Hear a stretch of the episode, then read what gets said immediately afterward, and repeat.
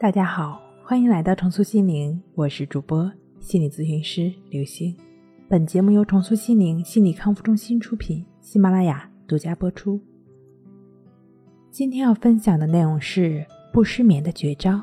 不知你是否还记得那张开春就办了的健身卡，正妥妥地躺在你的抽屉里。如果不是我提醒，估计你都忘了它的颜色。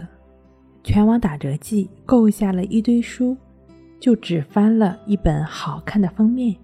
周末的备货，计划中的，计划外的，直到结完账，重到拎不动，才发觉好像买多了。再看看冰箱里已经发霉的食物，真是不能用浪费解释得了的，简直要崩溃啊！谁又能说清那时的冲动呢？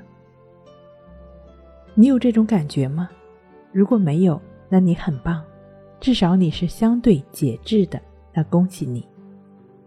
你的生活是有节制的吗？你的睡眠有节制吗？如果非要等到凌晨十二点才懒懒的爬上床，还非要再刷一会儿知乎，看一会儿微博，刷刷抖音，搜搜热点，啰里吧嗦的拖拖拉拉再搞上两个小时，你要能。每天第二天都精神抖擞，我只能送你一个大写的福字。我们给这种状况归个类吧，就叫主动性失眠。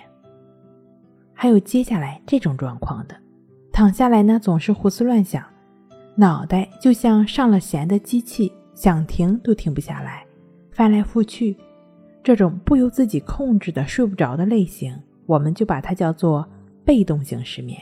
如果你是主动性失眠，不好意思，其实我也没有更好的方法，除了建议你稍微早点睡之外，最好白天能高度集中精力工作。人的精气神就像橡皮筋一样，白天工作强度、学习强度越大，夜幕降临时，副交感神经就能更好的发挥作用，让你好好睡一觉。那被动性失眠还有治吗？当然了。小时候呢，父母、老师总教导我们说，兴趣是最好的老师。来来来，我们检查一下，是你支配了兴趣，还是兴趣支配了你呢？比如说，著名的钢琴家郎朗，大概三岁的时候，父亲就发现了他不同于其他孩子，别的孩子学琴又哭又闹，他却对钢琴感兴趣的很，不仅学习一两个小时都不累。还很喜欢学，发现儿子这么高的钢琴天赋，于是萌生了要把朗朗培养成钢琴家的想法。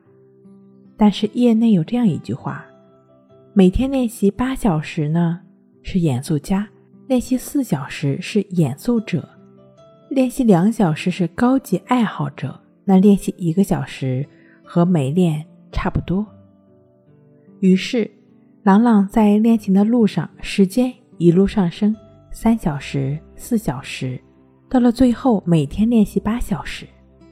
哪有什么兴趣就能当饭吃呢？分明就是把兴趣发挥到了极致嘛！我们来回想一下，自己是否对睡眠感兴趣呢？我想你大概是太感兴趣了，白天想着今天晚上怎么做才能睡着，担心今天晚上睡不着。到了晚上呢，一躺下来，又想着怎么还没睡着。这时候呢，你可能觉得自己好像跟朗朗没什么区别啊，都在试图想着把兴趣发挥到极致。朗朗是持续不断的坐在钢琴前勤奋练习，而被动失眠的你躺在床上持续不断的想着赶紧睡着。一个身体力行的踏上这条路。一个只是在头脑层面的想，试问，朗朗如果只是想的话，他何来成功呢？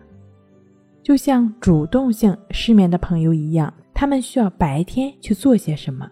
那被动性失眠的朋友呢？你也是需要为自己的睡眠去做点什么？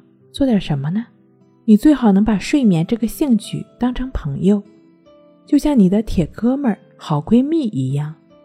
无论你这位朋友是发脾气了，比如说又开始怎么也睡不着了，还是郁闷难耐了，比如说早早就醒来了，你可要好好的安抚他，陪伴他，了解他，支持他，这样你的睡眠朋友才能感受到温暖，你对睡眠的兴趣才能发挥到极致，才能真正的安心睡眠，想睡就睡。